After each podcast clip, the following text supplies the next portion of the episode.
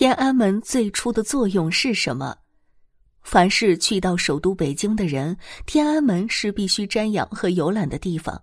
这是一座巧夺天工的宏伟建筑，它金碧辉煌、庄严雄伟、气势磅礴，无以伦比，既向人们诉说着这座建筑厚重的历史，也昭示着一个大国威仪。那么，天安门是什么时候建造的？它最初的名字又叫什么呢？天安门始建于明朝永乐年间，朱元璋建立了大明王朝后，曾召集天下能工巧匠和二十余万民夫修建南京城。洪武二十五年，朱元璋着手在金水桥外建造端门和承天门。朱元璋死后，朱棣以靖难之名挥师南下，用武力夺取了侄儿朱允文的皇帝宝座。为了对付北方少数民族的威胁，朱棣萌生了迁都北京的念头。永乐十四年，他召集工匠开工修建北京宫殿。永乐十九年，朱棣正式迁都北京。也就是在这种大背景下，北京的天安门得以修建。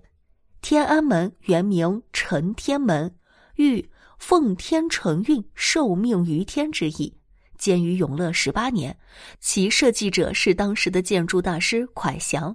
蒯祥是江苏省吴县香山于樊村人，出身于一个木匠的家庭。他父亲就是当时有名的大工匠，曾参与了朱元璋南京城的修建。蒯祥受其父的影响，从小就对建筑深深着迷。及至成年时，其工匠技艺就很高了。据传，蒯祥在十六岁时便能主大营扇，享有巧匠美誉。蒯祥在宫殿的梁柱上画龙时，双手各拿一支画笔，左右开弓。不一会儿，两条飞腾的龙便同时画好，而且合之如一。永乐十五年，三十出头的蒯祥奉诏来到北京，被任命为营扇所丞，承担宫廷的修建任务。他以高超的技艺和出众的才华，完成了陈天门的设计和施工。建成之后的陈天门受到朝野称赞，蒯祥也被当时的百姓赞誉为鲁班在世。明成祖朱棣也龙颜大悦，称他为蒯鲁班。承天门是当时皇城的正门，是一座黄瓦飞檐三层阁楼，四面透风的五座木牌坊，完全复制了南京的承天门。牌门正中高悬着“承天之门”的匾额。承天门命运多舛，饱经沧桑，在历史上几度被摧毁，又几度重建，终于成了如今我们所看到的恢宏壮丽的天安门。明英宗天顺元年七月七日，承天门城楼遭雷击起火，木质牌坊在大火中毁于一旦。成化元年被修复。明崇祯十七年，李自成率领的农民军进攻北京城，先运新木击于内殿，纵火发炮，击毁诸宫殿，通西火光烛天。须臾，九门锥楼皆火发，城外草场亦然，与宫中火光相应。承天门在这场人祸中毁坏殆尽，只剩下残垣断壁。清朝顺治八年，皇帝发布诏令，重新修缮承天门。经六年建成，并将其改名为天安门。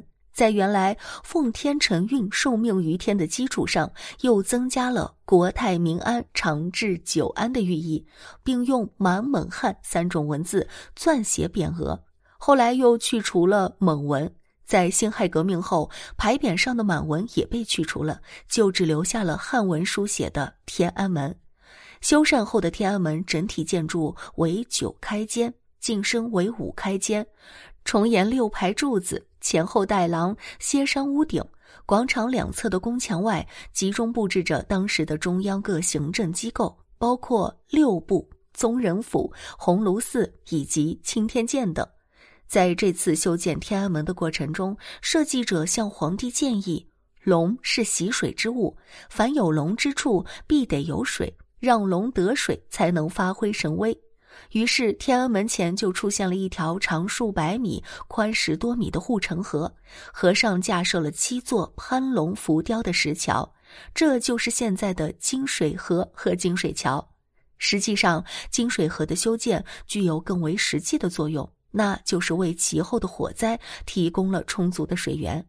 明清时期的天安门广场远没有现在这样宽广，它被高大的宫墙合围，形成了一个狭长的封闭庭院，面积只有十一万平方米。在明清时期的天安门前，还有一个金榜廊，用于科考接榜，凡是经殿试高中的状元都在这里金榜题名。这金榜啊，是由皇帝亲自签发的，成为钦定皇榜，张贴在金榜廊内。榜廊两侧还有龙棚，中了前三甲的举子都要在龙棚里接受祝贺，以示皇帝重贤纳才，为朝廷选才不拘一格。不过，这些建筑都在无情的大火中毁于一旦，再也不见其踪影了。现在的天安门重新焕发了青春，呈现出了前所未有的新气象。其庄严的布局、磅礴的气势，无不彰显着勃勃生机。其前面的广场东西宽五百米，南北长八百八十米，面积总达四十四万平方米，可容纳一百万人举行盛大集会，成为了当今世界最大的城中广场。如今的天安门已经成为中华人民共和国的象征，更是全体中华儿女凝聚力和向心力的标志。那你对天安门最深的印象是在哪里呢？欢迎您在评论区留言讨论。本期节目就到这里结束，咱们下期节目再见。